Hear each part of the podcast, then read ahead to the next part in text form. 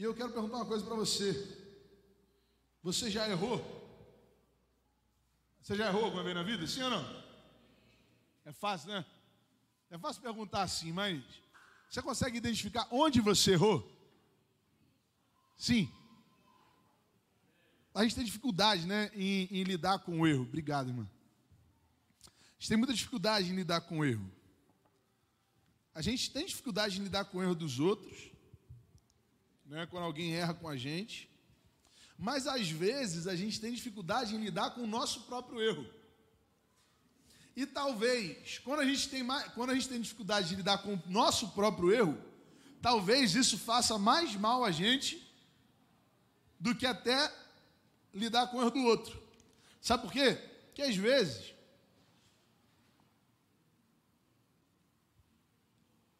a gente consegue deixar de conviver com o outro, mas a gente nunca consegue deixar de conviver com a gente.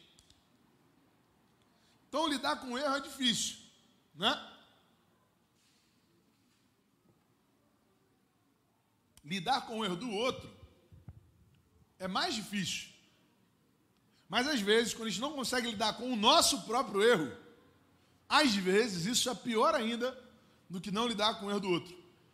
Você quer ver? Vou te dar um exemplo. Quem aqui, quando era namorado, quando estava namorando, quem está casado aí? Está casado? Então tá bom. Da época que você estava namorando lá, Aí você descobriu que aquele menino ou aquela menina que você estava namorando lá quando era adolescente foi começou a namorar outra menina, outro menino sem você saber. E aí você só descobriu depois. Já aconteceu isso com você? Sim ou não? Não precisa levantar a mão. Não precisa levantar a mão. Mas, de repente você conseguiu lidar com isso. Terminou aquele namoro, partiu para outro casou com outra pessoa, você olha para trás e fala assim, gente, eu não acredito que eu chorei por causa daquela pessoa. Né? Já aconteceu com você? Se aconteceu, só fala misericórdia, só para saber. Mas às vezes isso acontece com a gente. Que às vezes a gente fala de alguém que fez com a gente, né? Mas às vezes a gente já fez alguma coisa parecida dessa com alguém. E às vezes a gente não se perdoou por causa disso. Eu já até falei aqui algumas semanas atrás. Ser decepcionado é muito ruim. Ser decepcionado por alguém que a gente ama é muito ruim. Mas decepcionar alguém que a gente ama é pior ainda. Eu não sei se você já viveu essa experiência de decepcionar alguém que você ama. É pior do que ser decepcionado por alguém que você ama. Errar, então, é, é comum. É, existe uma frase, né? Que errar é humano, né? Talvez essa frase não se aplique muito bem. Talvez essa frase não seja uma verdade absoluta, sabe?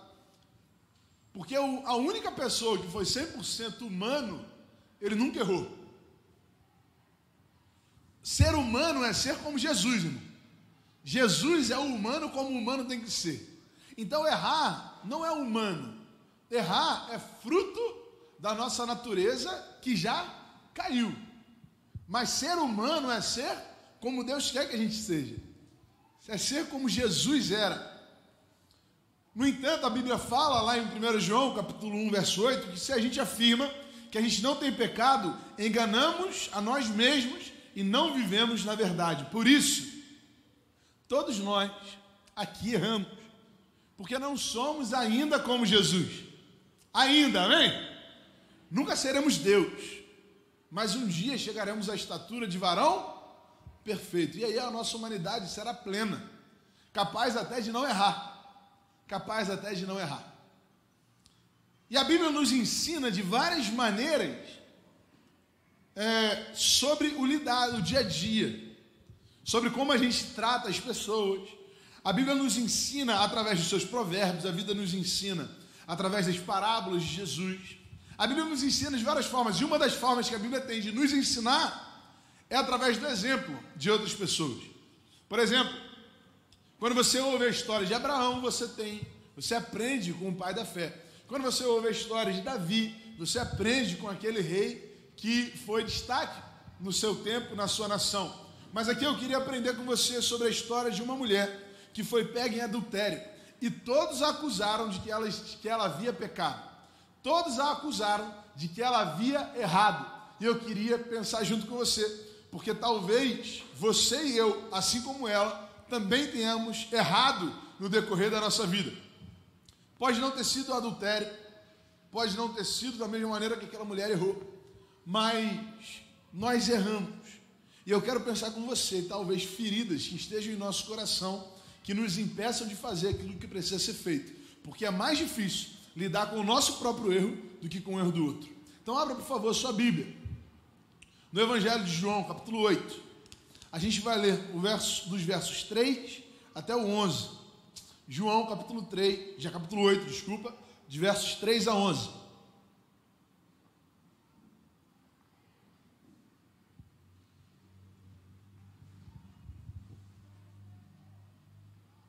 Diz assim: os mestres da lei e os fariseus trouxeram-lhe uma mulher surpreendida em adultério.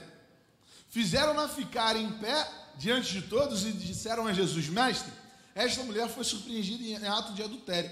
Na lei, Moisés nos ordena apedrejar tais mulheres. E o Senhor que diz: Eles estavam usando essa pergunta como armadilha, a fim de terem uma base para acusá-lo. Mas Jesus inclinou-se e começou a escrever no chão com o dedo. Visto que continuavam a interrogá-lo, ele se levantou e lhes disse: Se algum de vocês estiver sem pecado, seja o primeiro a tirar pedra nela. Inclinou-se novamente, inclinou-se novamente e continuou escrevendo no chão. Os que ouviram foram saídos, um de cada vez, começando com os mais velhos.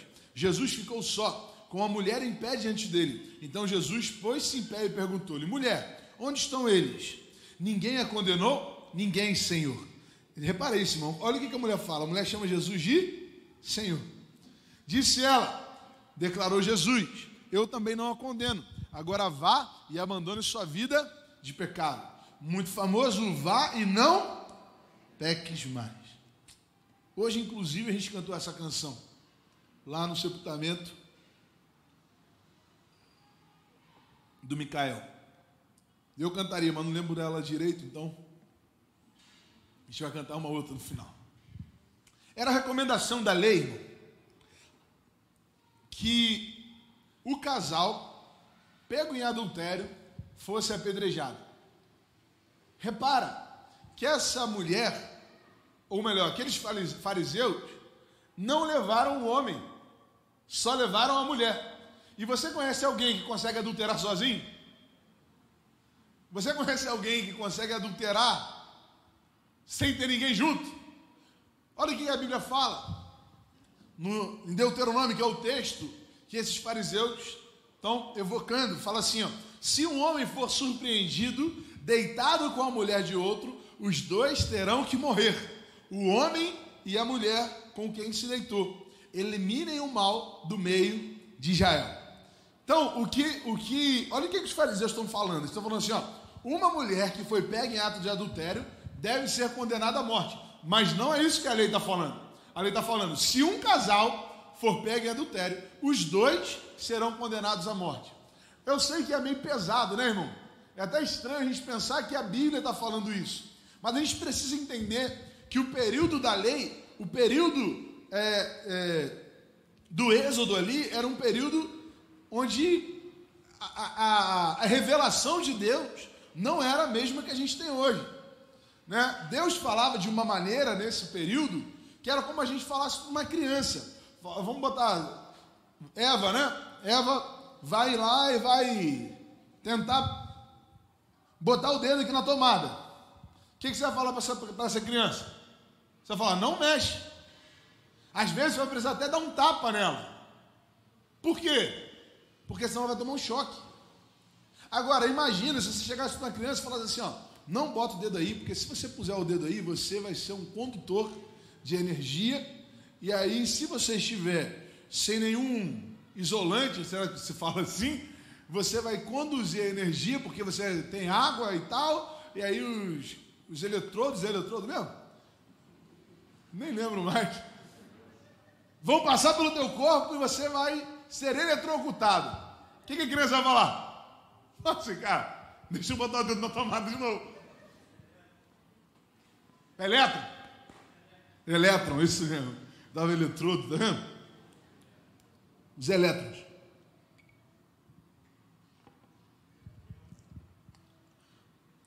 Uma criança não entenderia isso. Da mesma forma que algumas coisas na lei são faladas sem que Deus dê explicação para ninguém. Como um pai que bate no filho para que ele não tome um choque, para que ele não se envolva com pessoas erradas. A lei era assim. Então esse povo estava evocando a lei, só que eles estavam falando pela metade, porque a gente faz isso com a Bíblia, não é? A gente só fala aquilo que interessa para a gente. Eles falaram, ó, a mulher tem que ser apedrejada. Não, não é a mulher. É o casal tem que ser apedrejado, porque ninguém adultera sozinho. Ninguém adultera sozinho. Aqueles homens queriam confrontar a sabedoria de Jesus. E aí, talvez você aqui hoje tenha errado. E aí eu não sei se você tem errado na área do adultério que é uma questão que tem afligido muitas famílias hoje, irmão. Principalmente em tempos de WhatsApp, irmão. O WhatsApp é uma praga, irmão. Homem, deixe a sua mulher mexer no celular seu quanto tempo for necessário. Irmão. Mulher, deixe. Deixe o seu marido ver as suas conversas, sabe? Porque a melhor maneira que a gente tem de não pecar é expor. É expor. Então não é uma questão de privacidade. Ah, é minha privacidade. Vocês são um ou não são um? Nós somos um. Então, ó, não apaga a mensagem, deixa a sua mulher mexer no celular o quanto for, deixa aí do jeito que tiver, para poder você não dar mole para o que pode acontecer. Porque em tempo de WhatsApp, irmão, Facebook, isso aqui é uma praga para a gente cair em adultério. É uma praga para a gente cair em adultério. Então, muito cuidado com isso. Mas talvez não tenha sido adultério. Mas algo, algum erro seu te confronta e você fala assim: pai, eu pequei. Eu pequei, eu sei que eu pequei. Afinal, o que, que eu tenho que fazer diante dessa, desse fato? É um fato que eu errei. É um fato que eu pequei. O que, eu faço com isso? Eu quero pensar com você baseado nessa mulher. E a primeira coisa que você precisa fazer essa noite é se arrepender. Você precisa se arrepender. A palavra do Senhor fala aqui, nesse texto que nós lemos, e aí eu preciso começar do final. Jesus conhecia o coração daquela mulher, sim ou não? Me ajuda aí. Jesus conhecia o coração daquela mulher, sim ou não? Jesus conhecia. E conhecendo o coração daquela mulher, ele já fala qual é a maneira que ela precisava se, posicionar. Ele fala assim: ó, não peque mais, não peques mais. Qual foi o seu erro? Onde você tem errado, na verdade? Porque talvez não seja um erro, mas algo que você precisa se libertar. Onde você tem errado?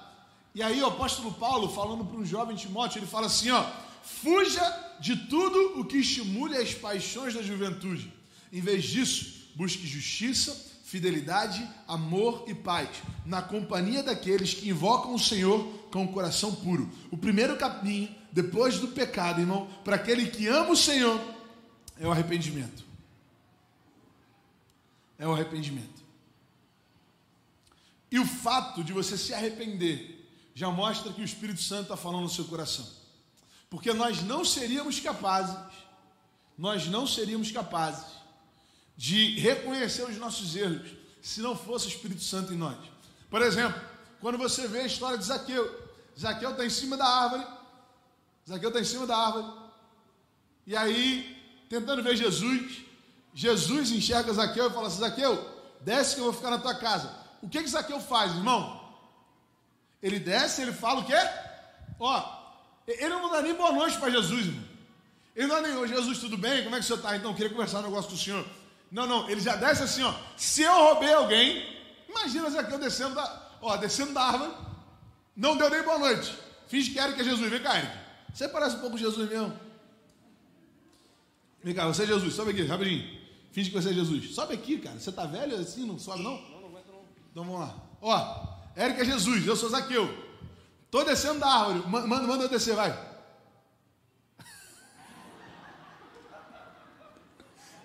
Esse moleque sempre foi um bom ator, cara. Não, mas.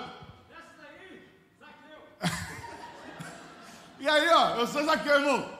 Eu desci, eu não dou nem noite. Olha só, já chega botando dentro da cara de Jesus. Entendeu? Olha só, presta atenção. Se eu errei, se eu roubei alguém, eu vou devolver. E, e, e de tudo eu vou dar o triplo para os pobres. Então, já fica de boa. Caninho. pode sentar, pode sentar, pode sentar. Pô, cara, que isso, cara? O que está acontecendo com você, mano? Camila tá te batendo em casa, cara? Ó. Você está precisando ir para um churrasco, isso sim. Que aí vai, vai recompor essa, essas vitaminas aí. Aí, irmão, olha só. Zaqueu, Zaqueu participou de alguma classe de discipulado? Zaqueu falou assim: olha só, Zaqueu, olha só, presta. Frequenta essa classe de discipulados aqui, só para você entender o que você não pode fazer. Foi isso? Zaqueu é, ouviu Jesus pregando, falando para ele devolver o que ele tinha, o que ele havia roubado? Não. Sabe o que aconteceu com Jaqueu? Ele se converteu. Quando ele se converteu, ele se arrependeu. Isso quem faz não, não é o pastor, irmão, é o Espírito Santo. Sabe qual foi um dos maiores erros da igreja até hoje? Tentar mudar a maneira como as pessoas agiam, sem mudar aquilo que elas pensavam. Tentar mudar o formato sem mudar o coração. Às vezes a gente pensa assim: ah, não, essa pessoa faz isso ou faz aquilo, irmão. Quem vai convencer a pessoa não sou eu.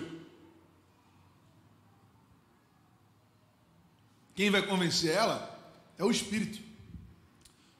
Eu posso e serei aquele que vai caminhar junto com ela, para ela ter um bom exemplo para seguir, amém? Essa é a nossa missão, irmão. A pessoa olhar para mim e falar assim: Poxa, o pastor não, o pastor devolveu o dinheiro, cara, daquele do rapaz que pagou a conta errada, que, que deu a conta errada no restaurante. Poxa, o pastor trata assim, assim, assado. O irmão faz isso, faz aquilo. Durante muitos anos a gente errou pensando nas atitudes, sem pensar na essência, sem pensar que a mudança vem por dentro. Não vos conformeis com esse mundo, mas transformai-vos. Transformai-vos. Se transformem enquanto pessoa pela renovação do vosso entendimento, para que experimenteis qual seja boa, agradável e perfeita vontade de Deus. Aquela mulher, Jesus conhecia o coração dela. E Jesus falou assim: agora é hora de você não pecar mais, porque o Espírito Santo está no teu coração.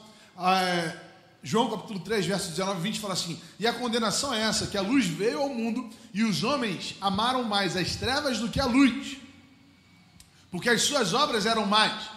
Porque todo aquele que faz o mal odeia a luz e não vem para a luz, para que as suas obras não sejam reprovadas. Ou seja, irmão, olha o que Deus está falando para a gente. A gente só vai conseguir identificar os nossos erros através da luz. E é verdade, irmão. Imagina, imagina que você está num ambiente totalmente escuro. Imagina esse salão aqui, todo fechado Teve uma vez que eu fui num acampamento assim, era muito escuro, muito escuro mesmo. Eu não conseguia ver nada. Eu, eu abri o olho, parecia que eu estava de olho fechado, aqui me dava nervoso. Mas imagina um lugar desse, que você abrindo o olho parece que seu olho está fechado. E tiver alguém, e você estiver todo sujo, todo sujo, de lama, todo, todo sujo. Você vai se incomodar em estar sujo? Você não vai se incomodar. Sabe por quê? que ninguém está vendo, irmão. Mas quando você vem para a luz, a sua sujeira é denunciada. E aí você fala assim, rapaz, eu preciso tomar um banho. Eu preciso me ajeitar, porque senão eu não vou conseguir estar onde eu gostaria de estar. Isso é o que o Espírito Santo faz com a gente. Isso é o que o arrependimento gera em nosso coração. De que maneira você está vivendo, irmão? Essa não é uma mensagem abstrata, é uma mensagem prática. Quando o mestre diz, não peques mais, ele quer dizer, demonstre agora com atitude aquilo que está no seu coração. Porque o arrependimento, ele é demonstrado através dos frutos. O arrependimento é demonstrado através dos frutos. E não pode existir somente com palavras. Então, a primeira coisa, se você errou, se você pecou, arrependa-se. Se você que está ouvindo a gente aí, irmão, é tempo de você se arrepender. Segundo, cuidado com as pessoas erradas. Do verso 3 ao 5 a gente vai ver isso. Porque nós somos influenciados por pessoas o tempo inteiro. Irmão, quando a gente erra, a gente precisa tomar cuidado com três tipos de pessoas. Primeiro, aqueles que vêm nos acusar. Porque tem gente que só está do nosso lado para acusar a gente. Para falar assim, tá vendo? Não era isso. Cara, você fez errado. Tem gente, mas, mas não é você fez errado com amor. É você fez errado com condenação. Aqueles homens depois reconheceram que todos eles eram iguais àquela, àquela mulher. Depois aqueles homens perceberam que todos eles erravam como aquela mulher errou. Por isso, irmão, cuidado com quem você tem compartilhado os seus erros, para que essa pessoa não seja também um desses acusadores. Porque quando a gente abre o nosso coração para quem a gente não deveria abrir, a gente alcança resultado que a gente não gostaria de alcançar. Cuidado com quem você tem compartilhado, porque também tem um segundo grupo que não está aqui, mas existe, que é o grupo daqueles que nos apoiam, aqueles que estão querendo apoiar o nosso erro, aquele que nós erramos e eles falam assim, cara, mas é isso mesmo, é isso que você precisa fazer. A Bíblia fala, se não me engano, Jeroboão, está me fugindo o nome aqui agora, ele estava gastando muito no seu reinado, ele queria mais riqueza, e ele pensou assim: quer saber? Eu vou aumentar os impostos, eu vou aumentar os tributos do povo. E aí ele foi consultar os anciãos, e ele foi até os anciãos e falou assim: olha só, que eram os conselheiros a quem ele deveria realmente perguntar. Ele falou: olha só, eu estou pensando em. Estou pensando em, em aumentar os tributos que, que vocês acham? Os anciãos falaram assim: ó, não faça isso. Não faça isso. Robão. Tá vendo? O Eric já me ajudou aqui. Não faça isso. E aí ele, tá bom, não vou fazer. E aí ele foi até os seus amigos, ele falou: Meus amigos, eu estou pensando em aumentar os impostos, aumentar os tributos, o que, que vocês acham? E aí os amigos falaram assim: faz isso mesmo. Faça isso. Você é o rei. Você é o rei, você não tem que ouvir os anciãos. Você não tem que ouvir ninguém, você é o rei. Faça o que o seu coração manda fazer. E aí ele fez, irmão. Sabe o que aconteceu? O reino se dividiu. O reino se dividiu por conta dessa atitude. Porque às vezes a gente não quer conselheiro, a gente quer cúmplice. Às vezes a gente não quer gente para falar o que a gente precisa fazer. A gente quer pessoa para assinar embaixo no erro que a gente está cometendo. Porque a gente sabe o que precisa ser feito. A maioria das pessoas, irmão, sabe o que precisa ser feito. A maioria. Ih, gente, eu vou até outra água aqui, eu nem vi.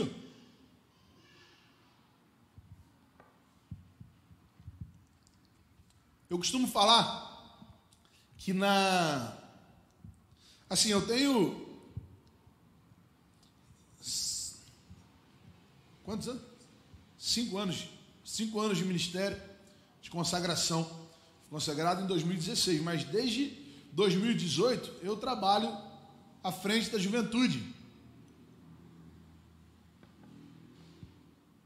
Lidando com aconselhamento, ouvindo as pessoas. E eu já reparei uma coisa, irmão. Quando alguém quer conversar com o pastor ou com quem quiser,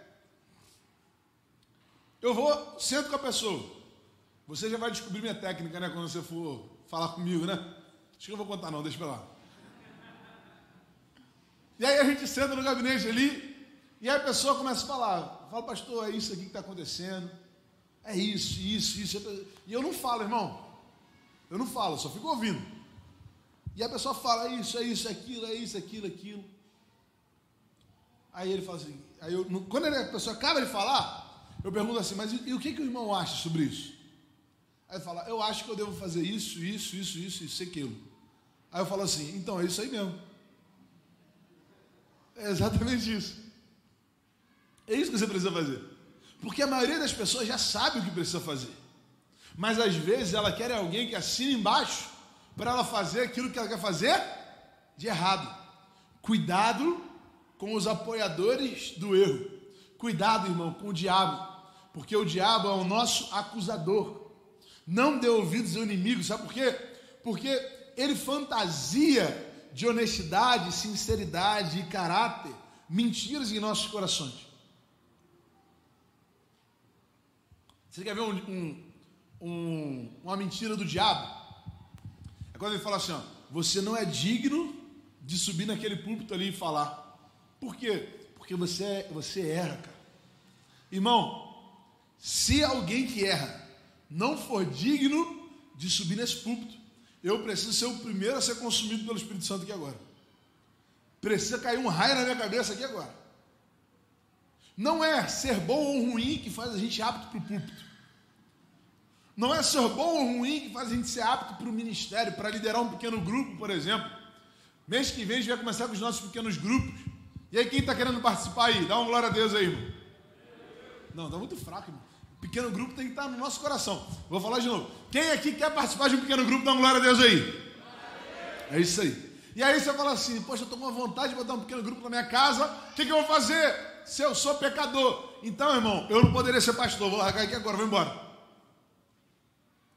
O diabo tenta, tenta fantasiar honestidade, tenta fantasiar é, sinceridade, como se isso fosse uma coisa que fosse totalmente alcançável pela gente. Irmão, nós somos pecadores e seremos pecadores é, justificados até o final dos nossos dias. Nós somos justificados. Justificado é alguém que estava errado, mas recebeu uma, uma, uma justificativa. Alguém que recebeu a misericórdia de outra pessoa. Então, irmão, não dê ouvido ao diabo, porque a palavra de Deus fala em Romanos capítulo 3, verso 23. Todos pecaram e destituídos estão. Então, irmão, viver o ministério é fruto de misericórdia, não de mérito. Jesus é aquele que apaga as nossas transgressões. É ele que não se lembra mais dos nossos erros e pecados, segundo Isaías, capítulo 43, verso 25. Terceiro, primeira coisa que eu falei para você foi o seguinte: se você errou, se você está vivendo em pecado, errar não é humano. Errar é fruto da nossa natureza pecaminosa. Ser humano é ser igual a Jesus. Ele é o exemplo de humano. Jesus foi o único que era 100% humano. 100% humano. Deus fez o homem e o homem era bom. Tudo que Deus fez era bom. Então, ser humano é ser semelhante a Jesus. Se você tem errado, e aí eu preciso confrontar o pecado que você está guardando de estimação no seu coração, arrependa-se hoje.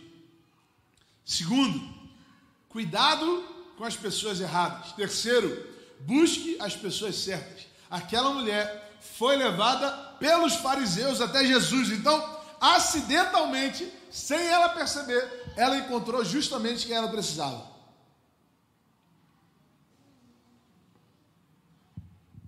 Ela encontrou alguém compassivo.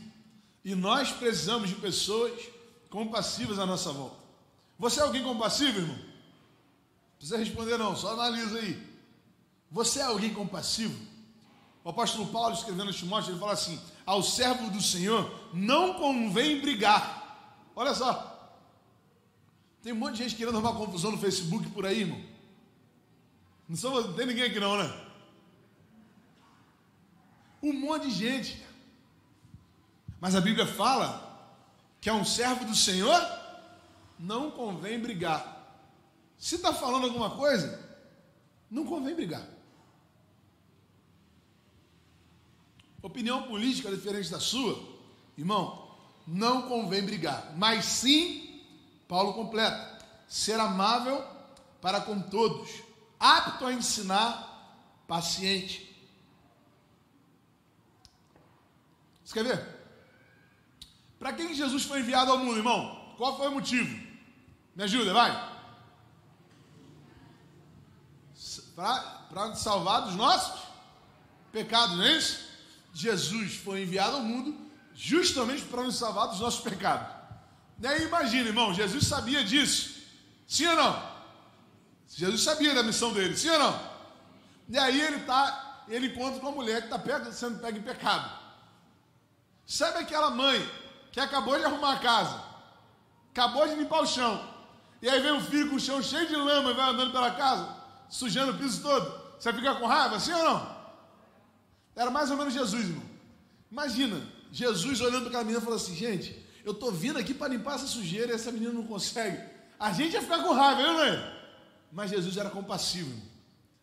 Jesus era compassivo, mesmo vendo diante dele o problema que ele veio resolver. Jesus continuou compassivo. Jesus era alguém sábio. Quando chegaram para Jesus falaram assim: ó, essa mulher foi pega em adultério. Moisés manda matar, mas o que, que o Senhor manda? O que, que Jesus faz? Me ajuda, irmão, o que, que Jesus faz nessa hora? Hã? Sabe o que Jesus faz?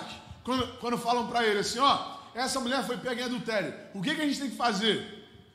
Jesus se abaixa, começa a escrever. Eu fico imaginando a cara dos fariseus.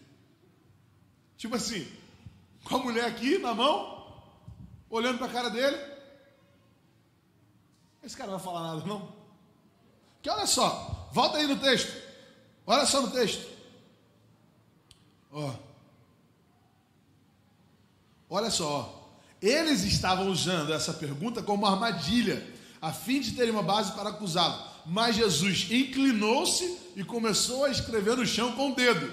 Aí olha os fariseus. Visto que continuavam a interrogá-lo, ele se levantou e lhes disse: Sabe qual foi a primeira atitude de Jesus, irmão? Ficar quieto. Tem gente que tem pressa para falar, irmão. A gente não tem que ter pressa para falar, irmão. Jesus não tinha pressa para responder nada. Perguntaram para ele o que, que, ele fez, abaixou e começou a escrever. Ele não ia responder, ele estava quieto. Mas os caras ficaram azucrinando ele, irmão. Ficaram, fala aí, irmão, fala. Eu imagino a cabeça de Jesus, rapaz, vocês querem que eu fale mesmo? Vocês têm certeza? Deixa eu escrevendo quieto aqui. E aí os discípulos, os fariseus, fala. Aí ele levanta. Quem não tem pecado, vai lá e atira. Aí eu acredito que os fariseus devem ter pensado assim: era melhor ter ficado quieto. Para que, que a gente foi insistir com ele, cara? Irmão, alguém sábio não tem pressa para responder. Alguém sábio não tem pressa para falar. Alguém sábio fica com a boca fechada. Irmão só fala quando pede. Eu lembro do Michelin. A gente vai ter a oportunidade de trazer esse cara aqui. E o Michelin, uma vez pregando, ele estava falando sobre. Estava falando sobre. Que ele estava numa roda de conversa. E aí tinha alguém falando besteira, sabe? Tinha alguém falando alguma, alguma heresia, alguma, alguma doideira assim. E aí ele estava quieto. A pessoa falando, ele estava quieto. Aí falaram que os caras perguntaram a ele: Michelin, o que, que você acha, cara? Aí ele falou: Cara, você quer realmente que eu fale o que eu acho? Porque eu estou quieto até agora. Você pode passar batido no que você está falando aí, não vou falar nada. Aí, não, fala o que você acha. Aí ele falou o que ele achava. Provavelmente era o que a pessoa não queria ouvir. Porque alguém sabe, irmão, não tem pressa em falar. Na sua casa você tem pressa em falar? Na sua empresa você tem pressa em falar? Quando alguém te afronta, sabe o que você faz? Fica em silêncio. Fica em silêncio. Porque a sabedoria está no silêncio. Sabedoria está no silêncio. No silêncio, até aquele que não é sábio, parece sábio, né? Provérbios fala isso. Sábio como Jesus Procure pessoas sábias como Jesus. Procure pessoas que sejam conhecedoras da palavra. Aqueles homens foram até Jesus para confrontar ele com a palavra, mas Jesus conhecia a palavra, conhecia a lei e a misericórdia. E por conhecer a palavra, foi capaz de dar uma resposta justa e amorosa para aquela mulher. Segundo Timóteo, capítulo 2, verso 15, fala assim: ó, procure ap apresentar-se a Deus aprovado como obreiro que não tem do que se envergonhar e que maneja bem a palavra da verdade. Se você nessa noite está escondendo algum pecado, e aí não importa, irmão, se você está em cima desse púlpito, não importa se você está trabalhando em algumas áreas da igreja, ou não importa se você é apenas um visitante aqui com a gente e você é muito bem-vindo aqui. Não importa. O que eu quero falar para você é que você precisa se arrepender. Se arrepender. Tomar cuidado com quem está à sua volta. Procurar as pessoas certas. E por último, recomeçar. Recomeçar. Porque recomeçar é mais difícil do que começar.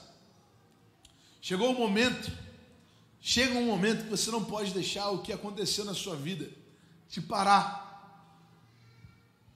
Você não pode. Aquela mulher ouviu de Jesus: Onde estão os seus acusadores? Ninguém. Então, vai e não peques mais. É interessante, irmão, a gente pensar que às vezes Deus vai nos usar exatamente onde a gente errou. É interessante pensar que Deus vai nos levantar para ser exemplo exatamente onde a gente caiu. Vou te dar um exemplo. Pedro. Pedro era um homem que amava Jesus, sempre foi.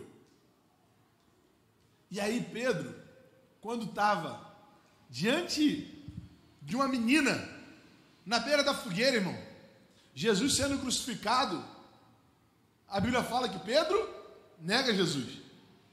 Ela fala com ele: Olha, você não é um desses. Ele fica com medo e ele nega Jesus. Irmão, esse erro de Pedro fez com que o ministério dele quase desandasse. Esse erro de Pedro fez com que ele quase desistisse de tudo. Na verdade, ele desistiu. E aí Jesus vem, restaura o ministério de Pedro, fala assim: Pedro, se você me ama, apacenta as minhas ovelhas. Jesus restaura o ministério de Pedro. O tempo passa, Pedro prega, mais de 8 mil pessoas se convertem. E aí chega uma hora que Pedro está diante do Sinédrio, irmão. E aí o Sinédrio fala para ele assim: ó, para de falar de Jesus. Sabe qual é a resposta de Pedro? Eu não posso deixar de falar de tudo aquilo que eu tenho visto e ouvido. O homem que teve medo diante de uma menina, teve coragem diante dos maiores, das maiores autoridades de Israel. Porque, irmão, a hora que você conseguir vencer o seu erro, Deus vai usar o lugar que você errou para encorajar outras pessoas para motivar outras pessoas. É o diabo que te acusa, irmão. É o diabo que tenta te impedir de viver aquilo que Deus tem para você. Mas lembre-se de uma coisa: todos nós erramos, todos nós pecamos. Essa é a oportunidade que você tem de se arrepender e se voltar para Deus. E onde você errou, vai ser o lugar que você vai ajudar outras pessoas a vencer também. Porque um homem que teve medo diante de uma menina, teve coragem diante das autoridades de Israel.